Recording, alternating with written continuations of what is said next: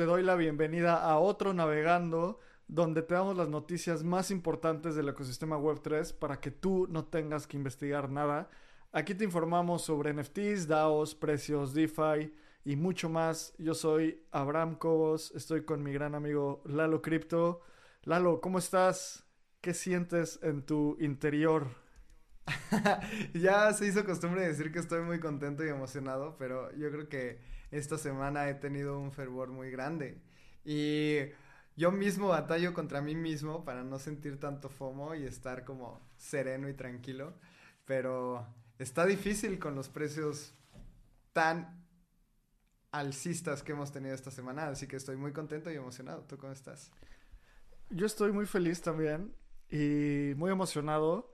Estoy muy contento porque casi nunca, bueno, nunca veo los precios y sé que cuando veo los precios es porque algo está pasando, porque me llegan a mí los precios de forma indirecta.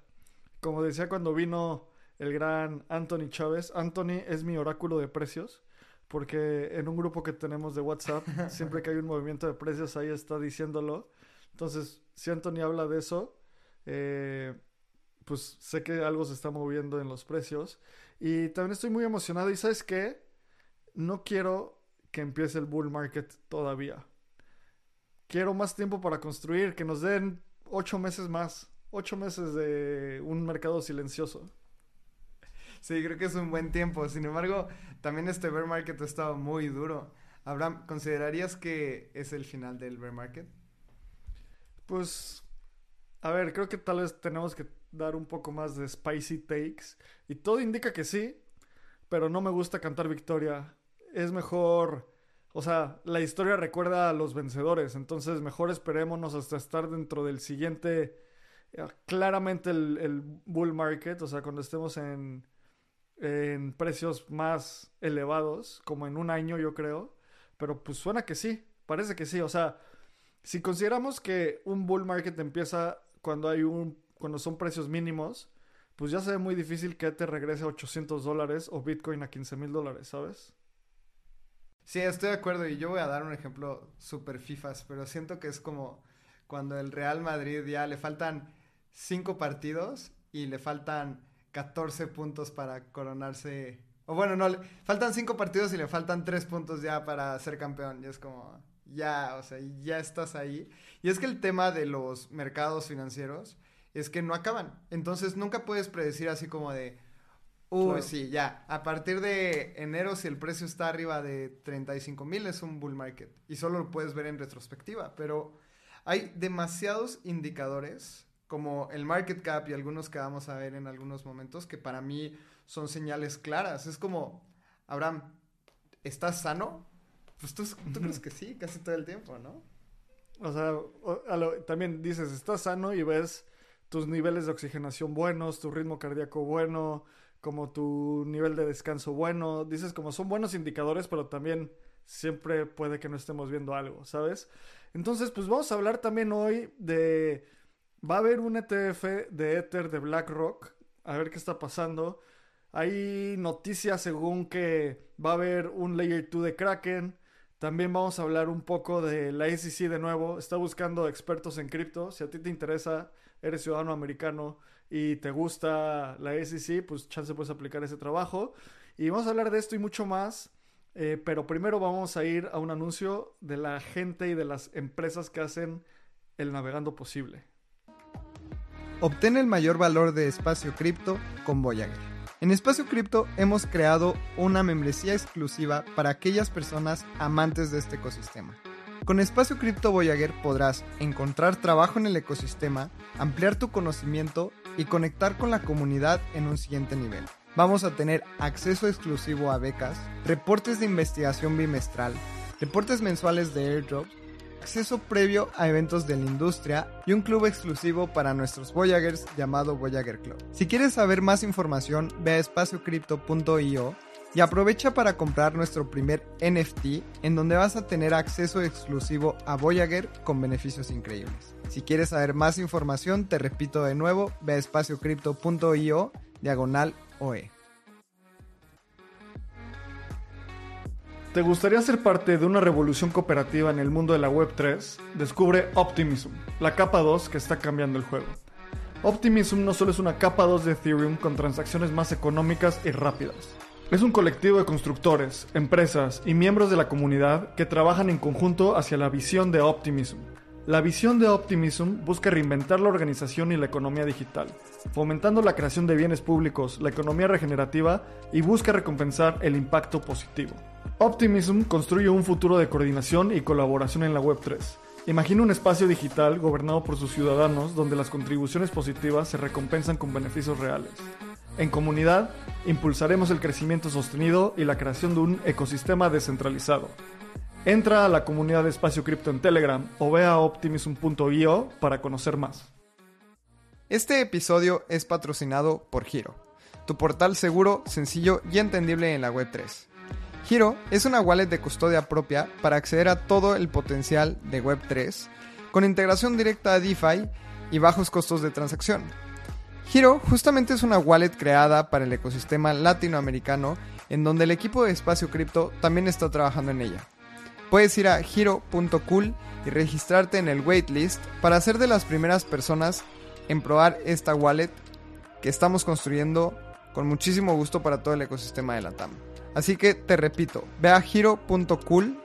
Giro se escribe H-I-R-O.cool.c-o-o-l Así puedes ir a tu navegador, también la liga está en la descripción del programa y regístrate para que seas de las primeras personas en probarlo.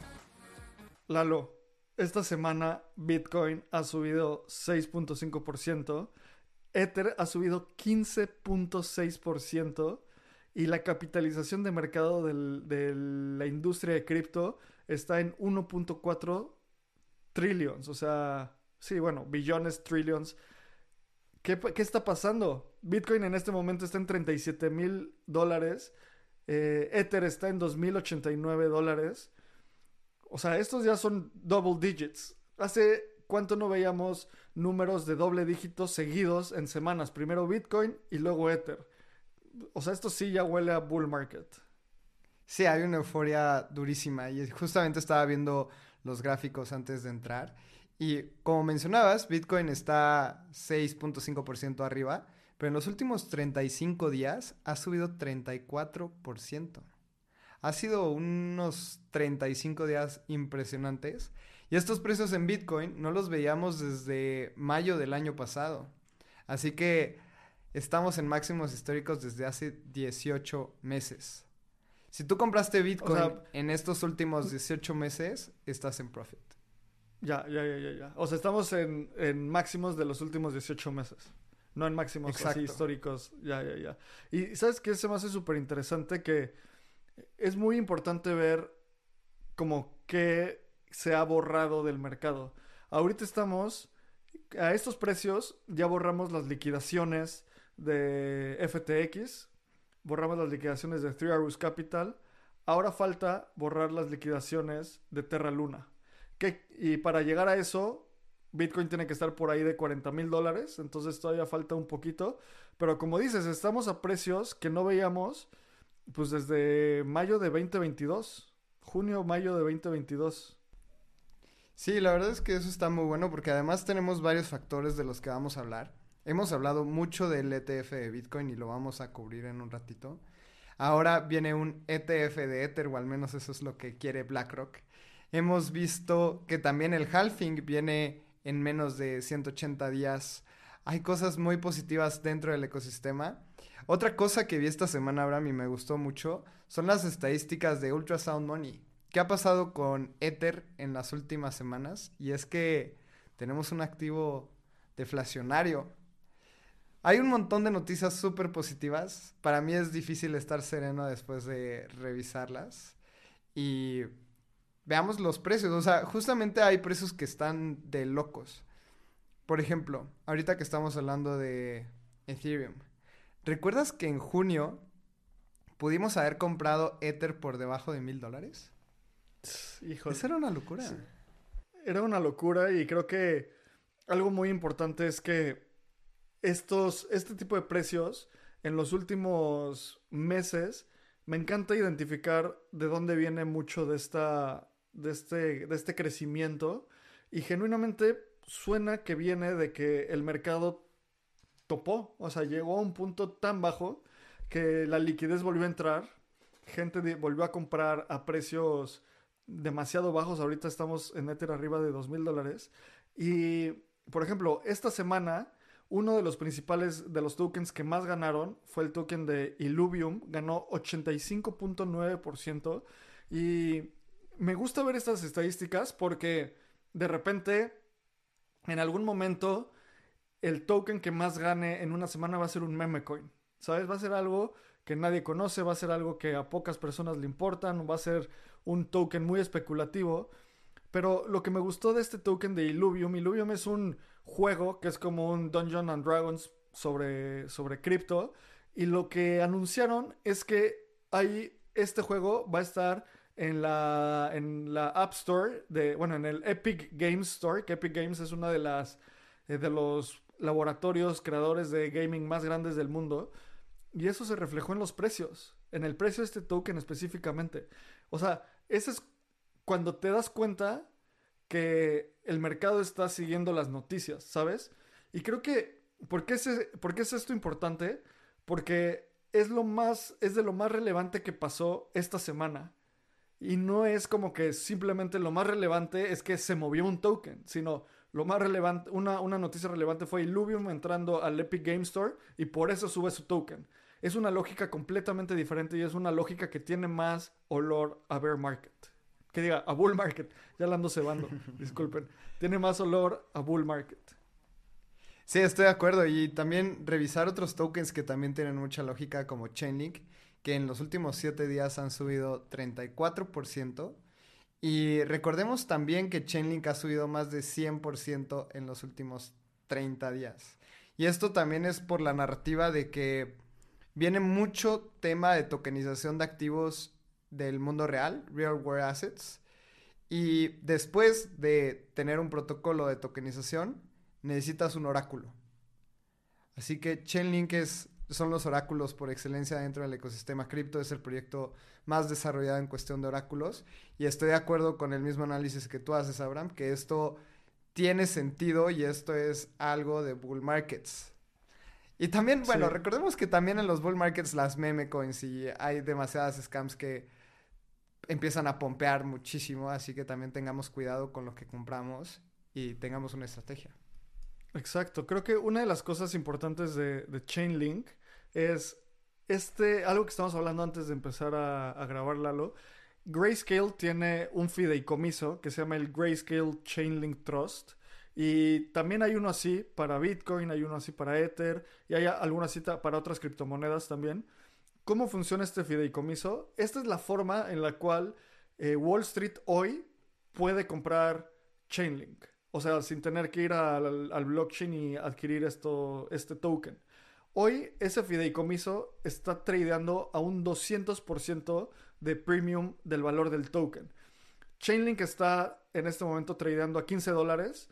Esto querría decir que el fideicomiso, el Chainlink Grayscale Trust, está tradeando a 30 dólares aquí tengo el dato. Eh, y es mayor. Y lo estoy viendo en la página de Grayscale. Ahorita el precio es de 40 dólares.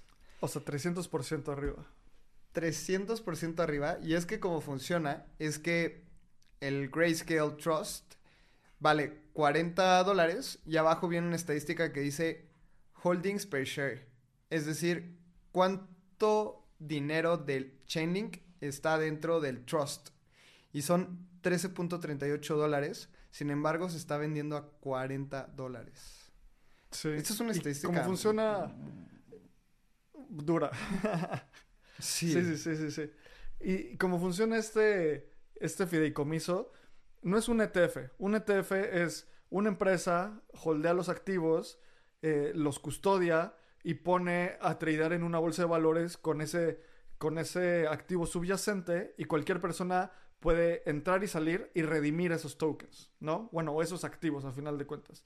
Este fideicomiso lo que hicieron fue comprar un montón de Chainlink, ponerlo en un fideicomiso y luego hacer acciones de ese fideicomiso. Entonces no hay una forma de redimir este como el valor entre lo que está en el fideicomiso y lo que está eh, y el valor subyacente. ¿Por qué hay un premium tan alto? Porque Wall Street tiene apetito de comprar Chainlink y no tiene una mejor forma de hacerlo. Y recordemos que el bull market pasado empezó por esta disparidad y este premium donde el GBTC, el, Bitcoin, el Grayscale Bitcoin Trust, tradeaba a un premium similar. O sea, si Bitcoin estaba en 15 mil dólares, el, el, fideicomiso de Grayscale por una acción eh, tradeaba a 30 mil dólares, o sea, el doble del precio. Entonces, esto solo dice que Wall Street está teniendo demanda por estos activos y no tiene dónde comprarlos. Exacto, y además algo que a mí se me hace súper interesante de los trusts y que no lo hace tan eficiente y por eso tanta gente quiere los ETFs, es que el trust nada más lo puedes comprar y vender al cierre del mercado. No es que como puedas tradearlo activamente y estar siguiendo las gráficas y decir, ya subí un montón a las 10 de la mañana, entonces lo voy a vender. No, te tienes que esperar al cierre y las comisiones de los fideicomisos o de los trusts son altísimas a comparación de los ETFs. Por ejemplo, un ETF de BlackRock te cobra 0.1% anual y un trust te cobra 2.5%. Cuando son este tipo de activos tan volátiles y tan nuevos, te están cobrando hasta el 3.5. Así que obviamente Wall Street, si ya está invirtiendo por medio de fideicomisos, cuando salgan los ETFs va a ser una locura. 100%. Y Lalo, una de mis reglas favoritas de los mercados financieros es si hay una ineficiencia en el mercado, alguien la va a tomar. Entonces, alguien hoy podría comprar este, estas acciones del fideicomiso de Chainlink hecho por Grayscale, holdearlos y esperar a hacer arbitraje entre el precio real y el precio del Grayscale eh, Chainlink Trust. Y hablando de fideicomisos ETFs, la noticia creo que de las más importantes de esta semana es que parece que BlackRock empezó eh, el proceso para hacer un ETF de Ether. Y es así de simple. Para hacer un ETF necesitas pasar por varios pasos. Uno de los primeros pasos es hacer un proceso que es eh, aplicar en el departamento del estado de Delaware, diciendo como, oye, voy a empezar este proceso para generar el, un nuevo ETF. Todavía no es como 100% oficial, pero pues ya empezaron este proceso. Me refiero a que no es 100% oficial porque eh, BlackRock no ha salido a decir que va a empezar a hacer este ETF, pero ya están haciendo estas acciones. Oh, sí. A mí se me hace bien interesante porque es como ya están dando el segundo paso cuando ni siquiera les han aprobado el primero. Y eso también es muy interesante para el primer paso, porque saben que lo van a lograr, entonces ya se están yendo al segundo. Es como que todavía no lanzas el iPhone 10 cuando ya empezaste a desarrollar el 11. Y a mí para esto me da muy buena espina sobre el tema de la aprobación del Bitcoin ETF. Y de hecho unos analistas en Wall Street que publican dentro de Bloomberg han mencionado que hay un porcentaje del 90% de probabilidad de que aprueben este ETF de Bitcoin para antes de enero del próximo año. Esta aprobación puede pasar en cualquier momento, pero tienen el deadline de enero del próximo año y pues ahora el porcentaje ha subido un montón después de que BlackRock empiece, haya empezado esta inscripción del ETF de Ether. Y con esta noticia, pues se especula que por eso el precio de Ether subió tanto esta semana. Porque pues BlackRock entrando a Ether, pues es el siguiente paso después de Bitcoin. Y Lalo, a ver, algo que yo, he pensado es que un ETF es importante y va a ser algo bueno para la industria. Lo que me da un poco de miedo o no quiero que caigamos es que pensar que es como la bala de plata. ¿Sabes? O sea, este solo es un paso. Y sí, hay que festejarlo, pero es más importante seguir seguir fortaleciendo DeFi, tener wallets con un onboarding súper simple. Es más importante eso que cualquier ETF. Sí, estoy completamente de acuerdo. Sin embargo, del tema de especulación, estamos empezando a ver empresas como MicroStrategy que dicen que ya tienen el 25, bueno, más bien en los números, tienen un premium de 25% de utilidad sobre los bitcoins que han comprado. Entonces, pues Wall Street voltea a ver esos números y dice, ah, aquí hay... ¿Qué está pasando? Aquí hay dinero. Entonces siento que también eso va a crear mucho FOMO. Estoy completamente de acuerdo contigo en el tema fundamental. Es como, como si...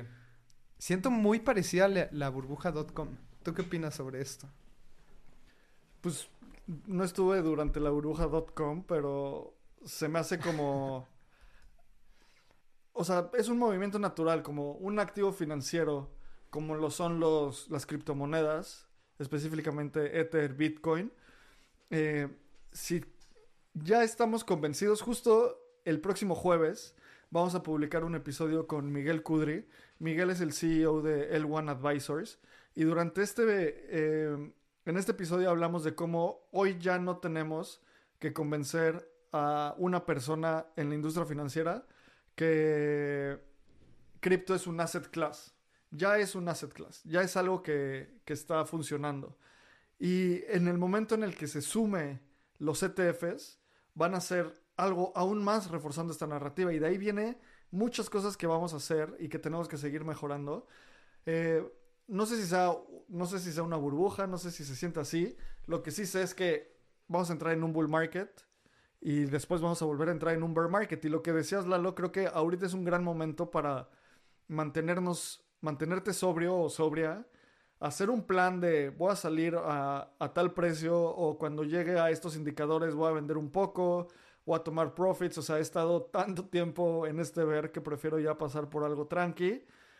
Tienes que hacer eso mientras está el mercado suficientemente calmado y no hay tanta abundancia, porque cuando hay abundancia dices quiero más y más y más y más y nunca vendes. Es como el meme este de, uy, llevas tanto en cripto, seguro tienes un chorro de Bitcoin. Y la persona de la, de la WWE llorando así como, no, pues la neta no tengo tanto. Sí, estoy de acuerdo. Y déjame explicar un poco sobre el tema de la burbuja, porque creo que nada más tiré esa bomba. Y es como una palabra en la que todos nos espinamos y nos ponemos como alertas. Menciono el tema de la burbuja porque dentro de todas las burbujas salen las tecnologías que impactan en un futuro. Por ejemplo, en la burbuja.com tuvimos empresas que tronaron tremendamente como pets.com y miles y millones de empresas. Sin embargo, se quedó Google, se quedó, bueno, en algún momento Yahoo estuvo muy, muy fuerte. Tenemos Facebook, tenemos Amazon. Todas las empresas más importantes del mundo al día de hoy vinieron de una burbuja.com. Yo creo que va a aparecer algo muy similar sobre el ecosistema cripto, en donde muy probablemente Bitcoin y Ether vayan a ser los las puntas de lanza sobre esta tecnología. Y vamos a tener un chorro de criptos que van a morir, así como murió Dentcoin, que era una moneda que estaba en el top 10 en 2017, que era para pagarle a dentistas, ¿no? Creo que esto es la evidencia de que Sí hay mucha especulación dentro del ecosistema cripto, sin embargo, soy fiel creyente que de estas burbujas y de estos bull markets y de estas cosas tan positivas en bonanza financiera salen las nuevas tecnologías. Entonces, eso era lo que quería explicar. Siento que estamos empezando a ver un rally en precios que está reflejando toda la tecnología que se construyó en un bear market. Recuerden que tuvimos el merge, tenemos las capas 2, vienen los blobs, tenemos un eh, Zero Knowledge, tenemos un montón de tecnologías que en 2020 eran papel o eran ideas. Y ahora tenemos unos fundamentales mucho más fuertes para darnos cuenta que esta tecnología puede llegar muy lejos.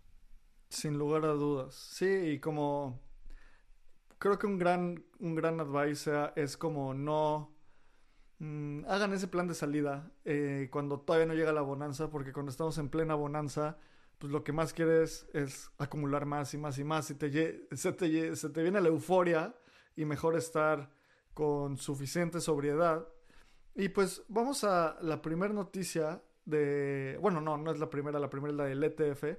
La siguiente noticia de esta semana es que la toda esta narrativa de que Ethereum es una estrella con demasiada masa que va a absorber a otras estrellas del mismo sistema, de la misma galaxia, tiene el siguiente paso, porque Near, este blockchain, ahora va a ser un Validium dentro de Ethereum.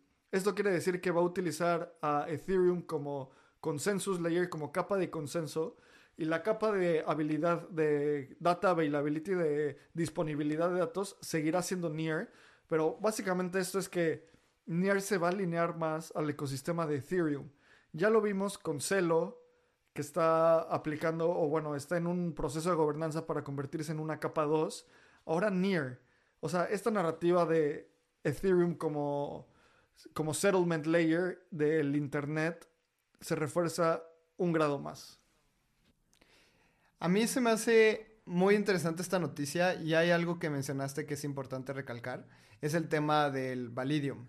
¿Y qué es cuando una capa 2 se vuelve un Validium? Es que utilizan Zero Knowledge Proof para guardar las transacciones, pero no meten las transacciones en mainnet, no se va a la capa 1. Y esto es un concepto súper nuevo en donde realmente yo creo que hay que indagar más y vamos a escribir un newsletter sobre esto porque no soy experto en el tema, pero entiendo que la información no se va directo al Ethereum mainnet, lo que hace las transacciones muy, muy baratas, pero creo que queda ahí en duda el tema de la seguridad y el tema de, del posteo y data availability. Así que sería muy bueno que indaguemos sobre este tema y yo me comprometo justamente para explicarles qué onda con los Validiums en un par de meses porque ahora es algo que hemos estado viendo saliendo. Así de que vienen las Validiums, vienen los Validiums y esto pues también vale muchísimo la pena entenderlo a fondo. ¿Tú cómo ves este tema de que NIR se vuelve una capa 2? Pues a ver, eh, según yo no es como una capa 2, es como otro, una tecnología un poco diferente.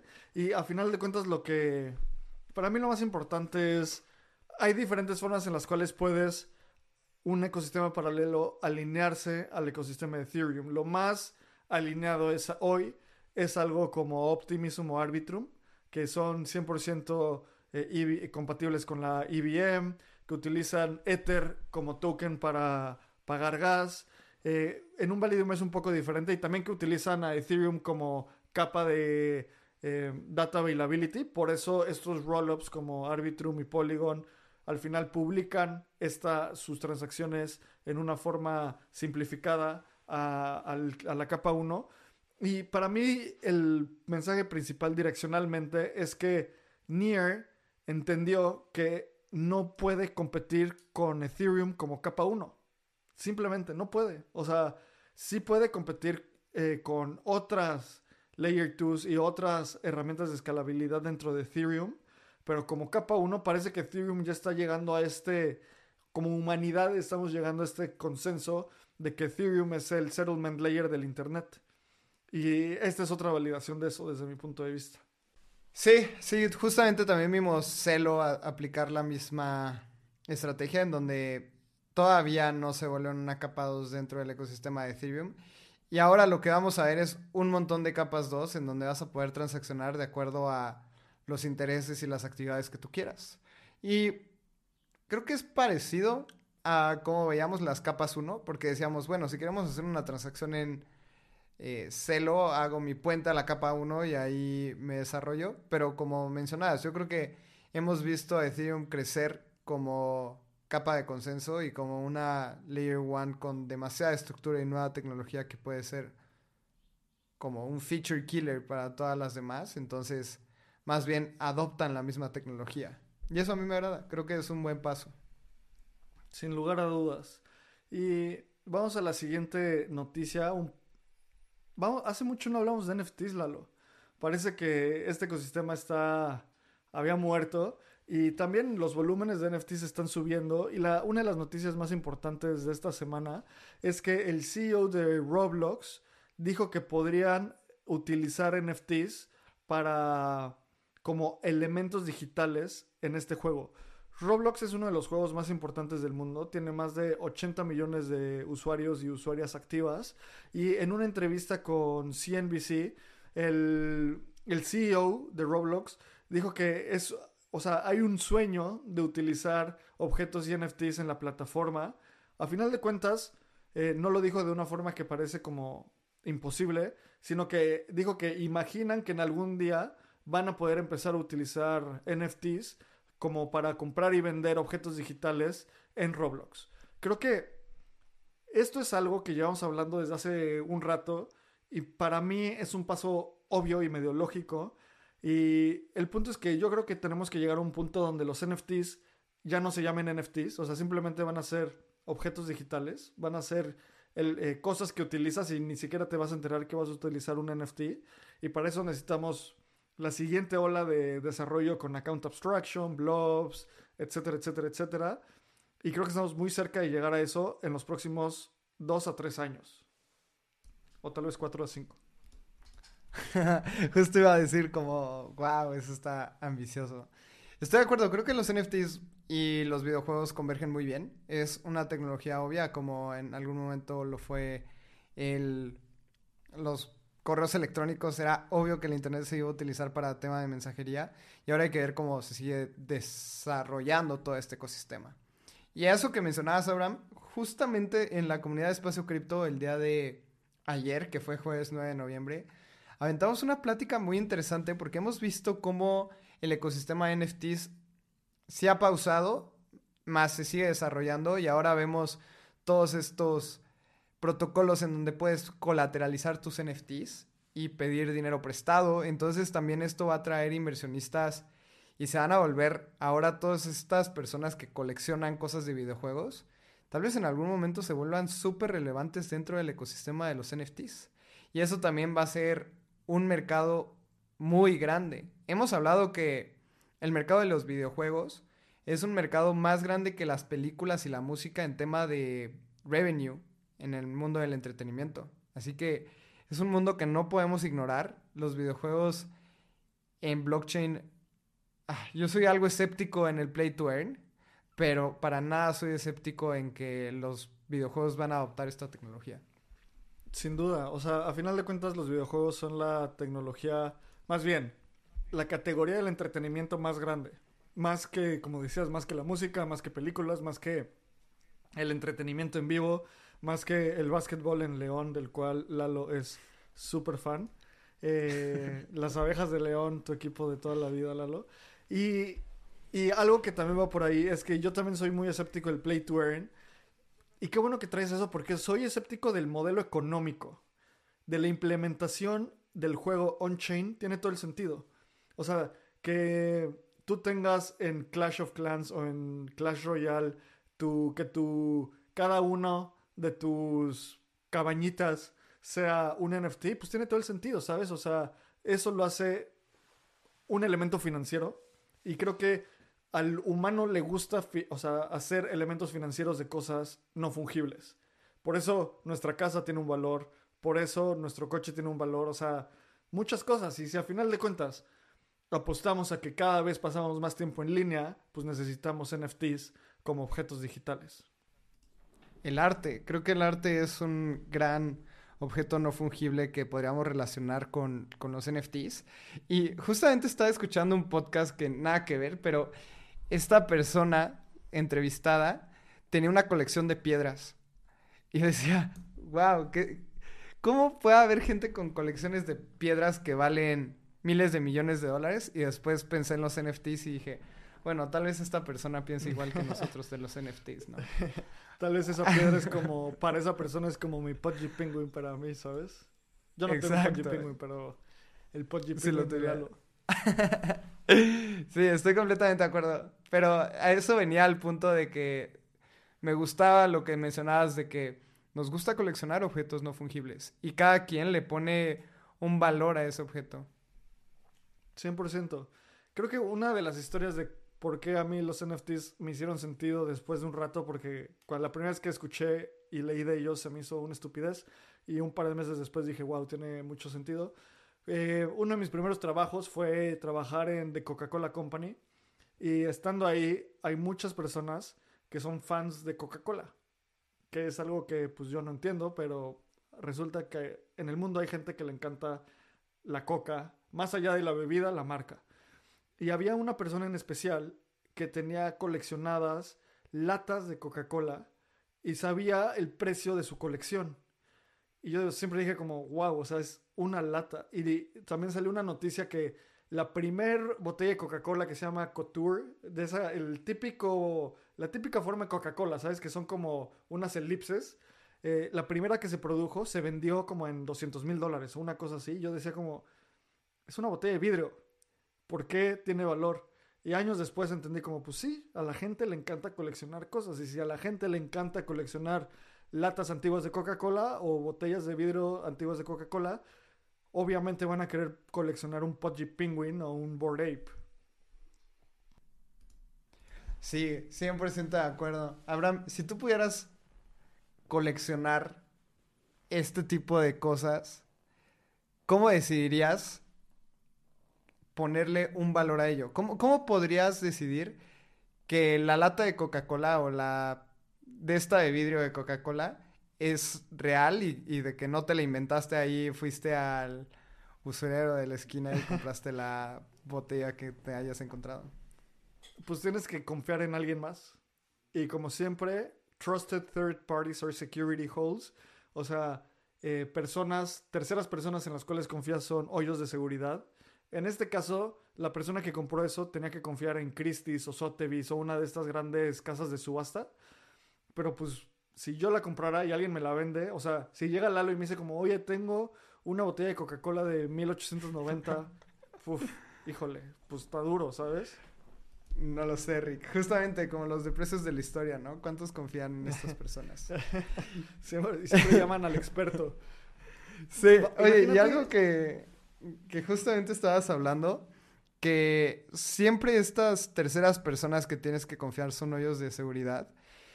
Si ven la película de The Big Short, una de las empresas más importantes de calificación a nivel global, que es Fitch, se ve como ellos mintieron en los credit default swaps, que son estas como otra vez canastas en donde metían hipotecas y digamos que Abraham tiene un trabajo súper estable y todo, le dan una calificación de A más.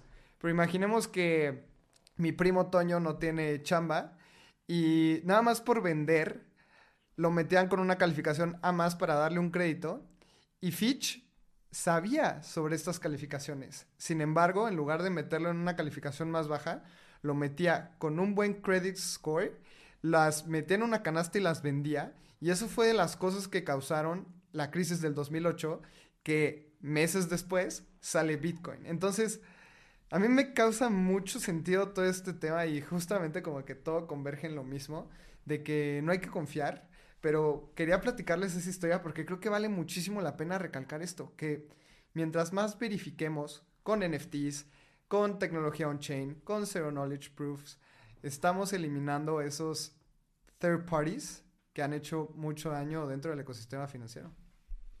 100%. Creo que justo en el, en el episodio que vamos a publicar el jueves con Miguel Kudri nos echamos un, una broma de cuándo sabemos que ganamos en el ecosistema.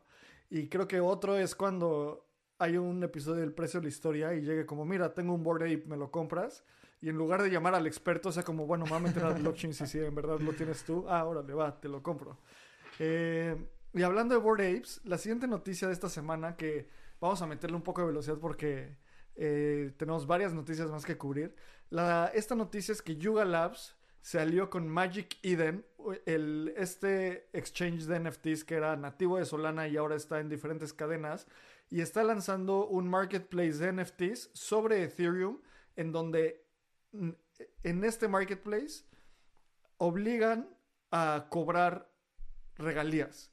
¿Te acuerdas que hace un par de meses la lo dimos la noticia de que OpenSea ya no iba a cobrar, ya no iba a hacer este enforcement, este, o sea, ejercer el hecho de cobrar regalías en una compra y venta, porque salió este exchange que se llama Blur, que no lo hacía, y mercado mercado abierto, eh, OpenSea estaba perdiendo mucho dinero ahí, eh, o más bien estaba perdiendo usuarios contra Blur. ¿Y qué dijo Yuga Labs? Ah, sí, pues a partir de esta fecha y las siguientes actualizaciones no van a poder utilizar en OpenSea, no se van a poder tradear nuestros NFTs. Y como respuesta a eso, ahora Yuga Labs saca este marketplace con eh, Magic Eden. Eso también se me hace súper importante porque los artistas dentro del ecosistema estaban como perdiendo la esperanza y recordemos que un artista vive de las royalties o al menos así funciona dentro de los NFTs y cuántos proyectos no han muerto debido a esto porque obviamente tú haces algo pensando de que va a jalar y no vas a ir a la guerra pensando de que la vas a perder. Sin embargo, pues es como si te quitan las municiones. Te dicen, no, ya, este, ya no te vamos a dar municiones, ahí ve cómo le haces. Y este tipo de marketplaces creo que van a ser la regla, porque los artistas dejaron de hacer arte, porque ya no iban a recibir estas regalías. Me gustaría ver cómo es que se desenvuelve, porque yo recuerdo que cuando empezaron los NFTs, estas regalías se pagaban a fuerza, no era como que, ah, es opcional. Y después Blur empezó a encontrar las maneras en violar esta regla y después pusieron un snippet en los contratos inteligentes y como que siempre la, la, gente se da cuenta de cómo poder violar este tipo de sistemas. Así que me encantaría ver que este sea el definitivo y que los artistas puedan tener las royalties que ellos dicen tener.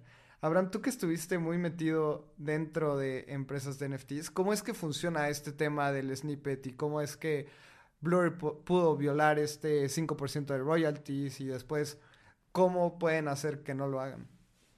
Muy simple, porque en el contrato inteligente del NFT no estaba ejercido eh, la regalía en el contrato. O sea, no, no estaba on-chain enforced. No había código que forzara hacer esta una bifurcación de los, del pago para cobrar las regalías. Y no, esto no existía porque no se programaron en, en esos contratos inteligentes. ¿Y por qué no se programaron? Mucho porque al muy inicio, porque pues ni eh, los, los, NFTs eran un experimento, o sea, ni sabíamos que teníamos que hacer eso. Eh, también salieron muchas colecciones que eran completamente royalty free, como lo son los CryptoPunks. Y también porque meter esa parte del código en el contrato inteligente significaba pagar mucho más gas en cada transacción. Entonces, simplemente la tecnología no estaba ahí con las nuevas colecciones de NFTs ya se puede poner esa parte del código, esa parte del contrato inteligente que obliga a, pagar las regalías. Entonces, simplemente la tecnología va hacia adelante. Y, uno de mis, de mis modelos mentales es que la tecnología que, que no apoye a, a los creadores eventualmente va a ser abandonada. ¿Por qué? Porque pues los creadores son los que mueven el mercado, ¿sabes? Y creo que un ejemplo de todo lo que está pasando en, con, en NFTs y cómo está sufriendo el mercado de NFTs es la siguiente noticia que OpenSea hizo una reducción de su fuerza de trabajo, o sea, corrió al 50% de sus empleados. Y pues bueno, creo que desafortunadamente eso es algo medio que se veía venir. OpenSea levantó dinero, una evaluación de 13 mil millones de dólares en el pico del bull market y pues simplemente de ahí fue solo para abajo, ¿sabes? Down only ha bajado mucho el volumen y eso se ha reflejado en estos despidos. Sí, a mí también me tomó por sorpresa, pero después de analizarlo, pues ni tan sorpresa, porque el volumen de los NFTs en general ha bajado muchísimo y también en el bull market pasado, eh, OpenSea era el mercado de NFTs más importante, después llegó Blur, después llegó LuxRare, empezaron a quitarle volumen. Entonces, tienes un volumen grande, eres era un océano azul para OpenSea y te empiezan a quitar market share, empieza a disminuir el volumen, pues tienes que hacer algo. También creo que han fallado en el tema de innovación. No he visto algo tan interesante dentro del ecosistema de OpenSea desde pues desde, los drops. sí, o sea, tal vez puedes mintear ya tu NFT de manera directa y de manera más fácil, pero más bien han estado cachando la corriente que ha propuesto Blur. Blur ha sido el que ha innovado en los últimos meses, en los, de hecho en el último año, pues más bien OpenSea ha intentado mantenerse dentro de esa corriente y creo que también esta ola de, de contratar gente en los bull markets y despedirlos en los bull markets creo que no la hemos entendido al 100% dentro del ecosistema y mientras más madure, más nos vamos a dar cuenta que pues los bull markets no son para siempre, los bear markets no son para siempre y tenemos que saber surfear esto. Sí, ¿sabes qué? Ahorita leyendo el hilo que publicó eh, el CEO de OpenSea, creo que les doy su última, su innovación más importante recientemente fue el Seaport Protocol, que fue una forma de abrir la liquidez de OpenSea a cualquier persona que se quisiera conectar. Y eso es algo súper profundo, pero la neta a partir de ahí no ha habido mucho más. Y me encanta ese take que dices, Lalo. Los bear markets, los bull markets no son para contratar lo que vas a despedir en el, en el bear market. Y creo que es la primera vez que en, el, en la industria pasamos por un periodo de, bonanza de startups tan grande. O sea, ¿qué empresas hicieron unicornio el bull market pasado? Circle, eh, Bitso, eh, OpenSea, Uniswap Labs. O sea, de repente las empresas cripto estaban siendo las mejores empresas de tecnología durante esos años. Y pues bueno, eh, los mercados son, son muy volátiles y también cuando levantas dinero a esa evaluación, los, los VCs te dicen como contrata, contrata, contrata, o les decían, y pues no era lo correcto, ¿sabes? FTX es otro ejemplo de que no queremos hablar, pero bueno. Recordemos que levantaron a 13 mil millones de dólares, una evaluación muy, muy grande. Y pues si tomamos el promedio de caída de todas las startups del ecosistema cripto y también de los NFTs, de los tokens, de todas las criptos, pues podríamos esperar que esta evaluación haya caído entre un 80 y 90%. Entonces también es importante mencionar esto porque pues ya tu evaluación no es la misma. Si quieres volver a levantar porque te falta lana, pues vas a tener que levantar una evaluación menor y bueno, esperemos que todo bien para OpenSea, creo que siempre aporta dentro del ecosistema. Y también me encantaría ver esta nueva versión de NFTs 2.0 que yo creo que va a venir en este próximo bull market. Sí, y eso que decías, Lalo, justo Frank Chaparro de The Block publicó que en alguna le están llegando noticias de que eh, los VCs están marcando a su posición de OpenSea 90% abajo, poniéndola a una evaluación de un billón. O sea, de 13 billones a un billón. O sea, entonces lo que estás diciendo es completamente cierto y creo que ese es el estándar para las empresas cripto hoy. ¿Dónde va a estar esta evaluación en año y medio? Vamos a ver, o sea, empezando en el bull market. Y en la siguiente noticia, hablando de FTX, FTX quiere vender 744 millones de dólares que tienen activos de Grayscale y Bitwise, que estos son estos activos financieros que quieren ser un ETF, pero no son, e, son, no son un ETF aún. Y como hemos hablado en las últimas semanas, el nuevo CEO de FTX entró a liquidar todo el dinero que pudiera para regresárselo a los usuarios. Y pues básicamente ahorita quiere liquidar esto. Hoy suena que no, que chance no es el movimiento más sabio, porque chances de poder esperar eh, que estos activos financieros se conviertan en un ETF y así que traden al valor real al que están tradeando, porque ahorita están tradeando un descuento, pero pues esta persona tiene urgencia en regresarle el dinero a los usuarios lo antes posible. Sí, también justamente esto se liga con otra noticia, porque FTX al menos ha anunciado que tiene planes de reabrir. Entonces está viendo con una firma que se llama Proof Group, que fue parte del grupo de Fahrenheit, consorcio que compró Celsius. Celsius ya está a punto de abrir y van a reestructurar su modelo de negocios y va a ser algo que va a salir en los próximos meses. Y ahora pues estos también inversionistas quieren reabrir FTX. Así que me gusta, se, me hace como el timing es interesante cómo quieren vender sus trusts de Grayscale y prepararse para una salida a mercado como FTX. No sé si tenga futuro. Yo jamás volveré a meter un activo, un dólar en algo que tenga que ver con FTX. Pero la verdad es que algo que hemos estado hablando, Abraham, es que este nuevo CEO de FTX es un tiburón. Hemos visto cómo recupera fondos de hasta debajo del colchón. Al menos está haciendo las cosas bien. Tiene experiencia. Se me hace alguien que hay que, que seguir de cerca. Pero algo que tenga que ver con FTX ya es demasiado fantasmagórico para mí, no lo volvería a tocar. Sí, no, no me late. Igual, pues bueno, tienen que sacar el dinero para regresárselo a los usuarios. Eh, veamos, o sea, también, si a mí ahorita, no sé, FTX reabriera y me buscara así como, oye, ¿quieres ser, liderar el equipo de producto? Diría como, no, gracias, ¿sabes? O sea, prefiero no prefiero quedarme afuera. Gracias por la propuesta. Eh, y bueno, en, la siguiente noticia, Lalo, esta semana es, bueno, un exchange, específicamente Binance, sacó su cuenta de, custodia propia con un wallet web 3. Y esto es una tesis que tú y yo hemos estado hablando muchísimo de account abstraction, Web3 wallets. Y Binance parece que está jugando hacia allá.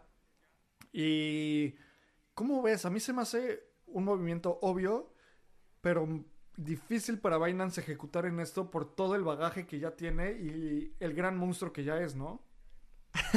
sí, justamente habíamos compartido esta noticia en un grupo que tenemos y Binance ya tiene un wallet no custodial que se llama Trust Wallet y era como el wallet de Binance. Todos sabíamos que es la empresa que está detrás. Ahora lanzan un wallet brandeado como Binance. Creo que el reto es la imagen. Yo no quiero una wallet que esté ligada a un exchange y creo que también Binance no ha salido muy limpio de este bear market. Han habido algunos rumores, algunas historias y no quiero estar tan metido en el tema de Binance en todos mis activos, porque tengo una cuenta de Binance y sí tengo que decir que ahí tengo unas criptos donde las utilizo para comprar shitcoins la mayoría de las veces.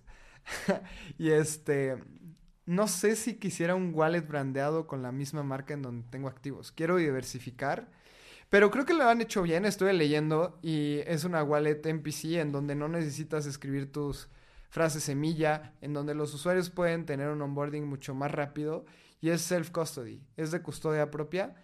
Así que creo que van hacia una buena dirección. Lo que no sé tanto es si quiero un wallet ligado a Binance. ¿Tú qué opinas, Abraham? ¿Lo vas a descargar y meter ahí algunos setters? Pues no, la verdad no. Creo que el producto que tiene Binance hoy, yo también, yo la verdad siempre lo he utilizado, lo utilizo desde hace muchísimo. Eh, no soy un heavy trader, como saben. Pero pues ahí tengo algo. Lo utilizo mucho como puente, la verdad, Binance. Como eh, para hacer transacciones eh, a OP, a Arbitrum. Pero su Web3 Wallet se me hace una apuesta muy buena que tienen que hacer. Pero pues no, la neta no lo voy a usar ahorita. Y la siguiente noticia de exchanges, Lalo, esto es más un rumor.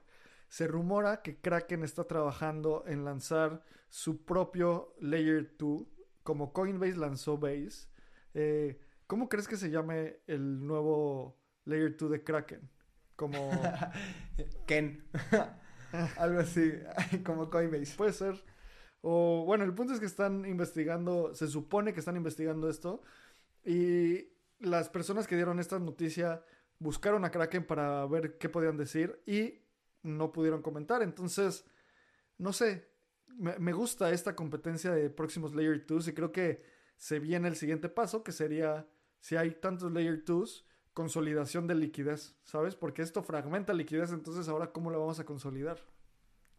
Estoy de acuerdo, y eso de que no pudieron comentar sobre la noticia confirma más el bias, ¿no? Por ejemplo, si no estuvieras haciéndola, pues dirías, no, no, no estoy haciendo una Layer 2 y pues ya no me pregunten más.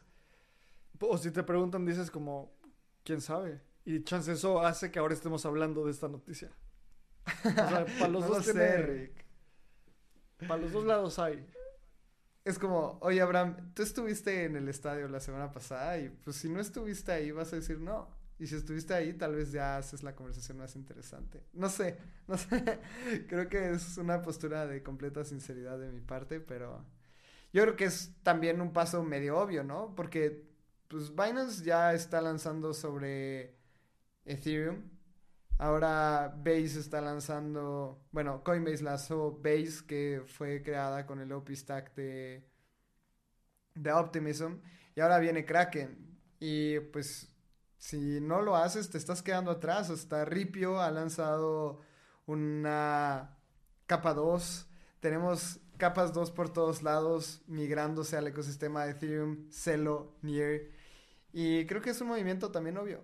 Es un movimiento obvio porque sabemos que el ecosistema estamos yendo hacia un lado de descentralización, estamos yendo hacia un lado de custodia propia. Eso lo ha entendido muy bien Coinbase lanzando Base de nuevo y permitiendo a sus usuarios transaccionar en nuestra capa 2. Si que no lo hace, podría pasar el gran efecto que tanto me encanta mencionar, que pues o innovas y te adaptas o mueres. 100%. Y siguiendo con las noticias de las empresas centralizadas de la industria, que también son, son empresas importantes. Kraken es una empresa súper legítima, su CEO es una de, los, de, las, de las personas más que más abocan por la descentralización. Eh, en la siguiente noticia es que Circle, la empresa detrás de USDC, se rumora que está planeando volverse una empresa pública en 2024. Eh, se supone que Circle estaba planeando volverse una empresa pública durante el bull market pasado, pero empezó a haber todo este debacle con Terra, con FTX y decidieron parar ese proceso. Parece que lo están reiniciando. Y a final de cuentas, creo que puede ser muy bueno que sea una empresa pública porque sería que al ser una empresa pública tendría que reportar todas sus operaciones. Y pues la verdad confiamos bastante en Circle, pero bueno, si hay otro grado de regulación sobre ellos, pues qué bueno, porque así nos aseguramos de que sea 100% transparente. Estoy de acuerdo y justamente quiero compartir una investigación que hace, hice hace un par de meses y se me hizo muy bueno que Circle estuviera auditado por Deloitte. A ver, sé que hace unos 15 minutos mencioné que Fitch hizo un poco de trampa y tal vez no calificó de manera adecuada, pero pues sabemos que confiar en una Big Four al menos tiene mejor reputación a confiar en una firma de auditoría y medio sketchy de Medio Oriente. Y ahora que venga esta noticia puede ser muy positivo. Recordemos que Circle es quien mintea USDC. USDC tiene una capitalización de 24 mil millones de dólares. No es nada chiquito. Y creo que sí necesitamos que hayan terceras personas vigilando los fondos todo el tiempo. Así que creo que es una buena noticia. Y Abraham, creo que ya habíamos cubierto esto esta noticia hace como dos años y medio, cuando estaba a punto de salir Circle a, bolsa y pues lo pararon. Creo que fue un buen timing porque creo que hubieran perdido mucha capitalización de mercado. Y ahora creo que es buen timing y creo que no va a ser la única empresa que veamos con este tipo de rumores y este tipo de noticias. Como hagamos una predicción.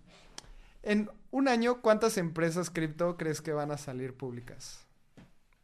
En un año, no creo que muchas pero en los próximos 10 años puede que las principales empresas, o sea, que cripto tengan los principales players de tecnología, tipo Kraken, OpenSea, sí, bueno, si sobrevive, eh, Circle, Circle en los próximos dos años, eh, Kraken en los próximos tres o cuatro años, o bueno, también en los próximos dos años, pero va a ser una de esas cosas que chance en un año o dos no va a haber nadie y de repente en seis meses va a haber una tras otra, como el ETF, ¿sabes? Nunca hemos tenido uno y cuando tengamos uno vamos a tener 15.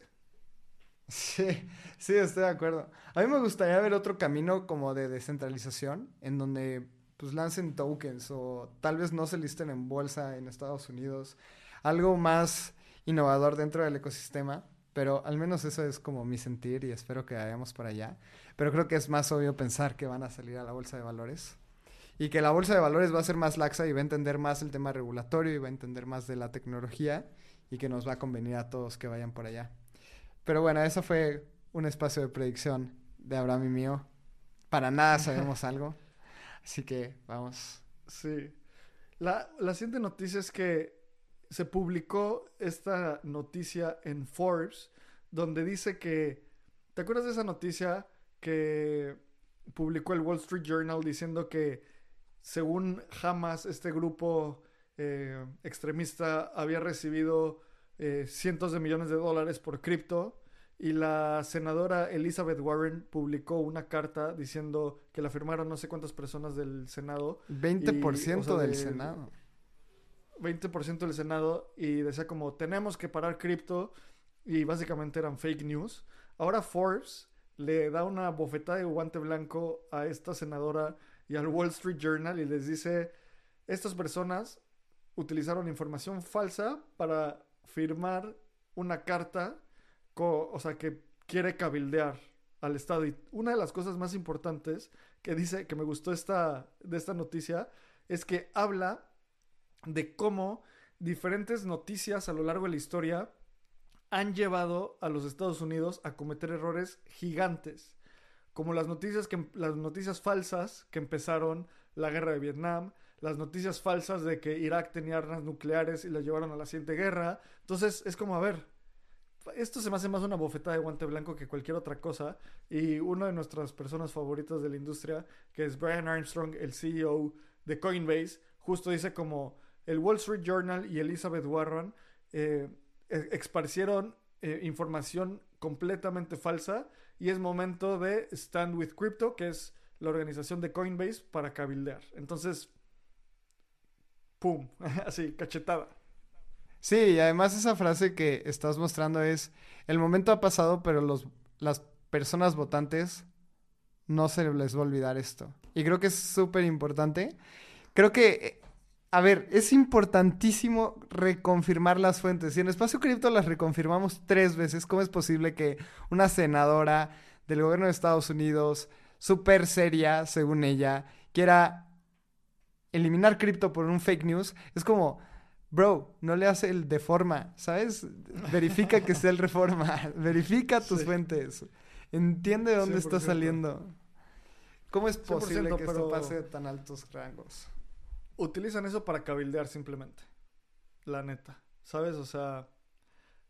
Y creo que la siguiente noticia que también va muy alineada a regulación y a todo lo que está pasando es que el SEC acaba de reabrir conversaciones con Grayscale para hablar de por qué su Bitcoin ETF eh, e fue negado. Y básicamente es convertir el Bitcoin, eh, Grayscale Bitcoin Trust en un ETF. Se están empezando esas conversaciones de nuevo y eso solo hace que cada vez sea pase, o sea, falte menos tiempo y ya esté muy cerca el ETF de Bitcoin. Parece que lo podemos tener antes de enero y si no, en los próximos seis meses y el ETF de Ether seguirá luego, luego, casi. Me froto las manos. Es una gran noticia y creo que no hay mucho que comentar más que la SEC a estar todo el día revisando cosas de Bitcoin el día de hoy. Porque has estado con un montón de empresas financieras y sabemos que BlackRock, que tienen 9 trillion dólares en assets under management, es una de las empresas que más está empujando esto. Así que es cuestión de tiempo, es cuestión de tiempo, así que estoy muy emocionado por ello. Lalo, ¿trabajarías para la SEC si pudieras? Nunca. Nunca. Nunca en mi vida. Y más porque hablemos sobre esta noticia porque es importante. La SEC está contratando expertos cripto para trabajar y entender las reglas del ecosistema cripto. Pero Abraham, si te dijeran esto los reguladores, tal vez sería algo interesante, pero ¿venderías tus criptos para trabajar dentro de estas instituciones? Por supuesto que no, y no lo haría, y lo más importante de esto es que para trabajar en el SEC tienes que vender tu cripto. Entonces, ¿a quién van a, o sea, ¿a quién van a traer? ¿Quién que entiende la industria y que sabe lo suficiente no tiene un poquito? La única persona que se me ocurre, literalmente, es Laura Sheen, y ella dice que no tiene cripto porque es muy old school una reportera muy old school y eh, en, el antaño no podías tener activos de lo que reportabas en empresas como Forbes o Wall Street Journal, pero pues los tiempos cambian y se me hace como bien, no sé, o sea, Gary Gensler holdea acciones, ¿no? Y también las regula, entonces no entiendo por qué con cripto sería diferente. ¿Por qué no podrías tenerlo si con otros asset classes no tienen que hacer esto? Eso es un tema súper relevante e importante a mencionar porque recuerdo hace algunos meses que un jugador de fútbol americano dijo, si nosotros no podemos apostar en los partidos de fútbol americano, que tiene todo sentido porque soy un jugador, entonces ¿por qué los senadores pueden tener acciones que impactan directamente en el precio de las mismas? Y es algo súper lógico. ¿Por qué los senadores pueden tener acciones en donde ellos tienen influencia? Recordemos a Nancy Pelosi, que fue, es la o fue la persona, la tercera persona al mando del gobierno de Estados Unidos, porque era, tiene un puesto súper importante en el gobierno, le sacaron papelitos de que su net worth había crecido 300% desde que tomó el puesto en el gobierno que tenía. Y pues estaba ganándole al gobierno y ganándole a cualquier inversionista en sus rendimientos. y peor que eso, o sea, compraba acciones de Zoom antes de la pandemia o antes de que se declarara como los lockups, compró acciones de farmacéuticas, o sea, peor que eso, puede ser como, bueno, Chance es gran trader y Chance compró Facebook en el momento adecuado, pero no, o sea, justo compró en, en el momento adecuado con información privilegiada. Y bueno, hay muchas cosas que hablar en el mundo cripto, todo el tiempo siguen saliendo noticias. Creo que estoy emocionado, Lalo, siento que vamos entrando al bull market. Espero que estemos se siente la primavera. Ya puedes salir con una chamarra no, no tan pesada. Espero que no empiece el verano todavía, que nos dé un año más para construir, ocho meses más para construir, porque todavía nos faltan varias cosas para llegar al, al, a tener la tecnología. Falta tener bien account abstraction, faltan los blobs, pero ya se siente el verano, así que me siento muy bullish en eso. ¿Tú cómo te sientes para ir cerrando este episodio? Yo ya quiero el bull market. A mí me emociona muchísimo. Son mis tiempos preferidos. Justamente le hice un disclosure a mi novia porque le dije, voy a ver gráficas todo el tiempo. Voy a estar viendo mi celular porque me gusta mucho. O sea, disfruto de ello, aunque no esté comprando y vendiendo día con día. Disfruto mucho estar dentro del ecosistema en un momento de euforia. Les recomiendo mucho también que mediten y estén tranquilos, pero disfrútenlo. Creo que es una época muy importante dentro del ecosistema. Lo podemos disfrutar un montón. Y así es como me siento. Quiero hacer un shout out antes de parar a la gente que nos ha dado un poco de su tiempo para hablar con nosotros. Por ejemplo, Paco Trejo nos regaló un par de momentos con nosotros para contarnos un poquito más sobre él. Ricardo, Circlef, eh, Chuy, Raymond, un montón de personas, Criptofago que también ha estado hablando con nosotros. Regalarnos un tiempo y nos tomarnos un cafecito virtual.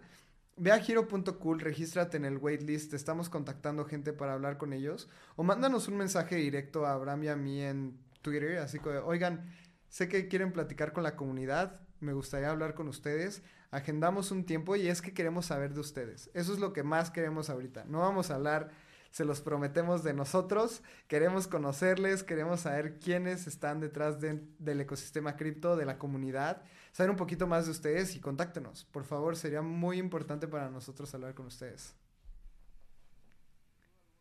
Sin duda alguna. Eso es lo que más me tiene bullish en estos momentos. Y pues como siempre digo, muchísimas gracias por querer saber hoy más de lo que sabías ayer. Nos vemos en el siguiente episodio. Súmate a la comunidad y escucha el episodio del jueves con Miguel Cudri. Este guion de Mundo Futuro lo escribió una inteligencia artificial. Imagina un mundo donde la tecnología se convierte en una extensión natural de nuestras vidas. Donde cada experiencia se eleva a niveles inimaginables de simplicidad. Un mundo donde los límites se desdibujan y las ideas se hacen realidad con un solo toque. El mundo cambiará más en los próximos 10 años que en los últimos 100. Yo soy Jorge Alor. Yo Mario Valle. Y yo Jaime Limón. No te pierdas Mundo Futuro, el principio del fin. Disponible en cualquier plataforma de podcast. Mundo Futuro. Mundo Futuro. Hello, it is Ryan, and I was on a flight the other day playing one of my favorite social spin slot games on ChumbaCasino.com. I looked over the person sitting next to me, and you know what they were doing? They were also playing Chumba Casino. Coincidence? I think not. Everybody's loving having fun with it. Chumba Casino is home to hundreds of casino-style games that you can play for free anytime, anywhere, even at 30,000 feet. So sign up now at ChumbaCasino.com to claim your free welcome bonus. That's ChumbaCasino.com and live the Chumba life. No purchase necessary. VGW. Void were prohibited by law. See terms and conditions. 18 plus.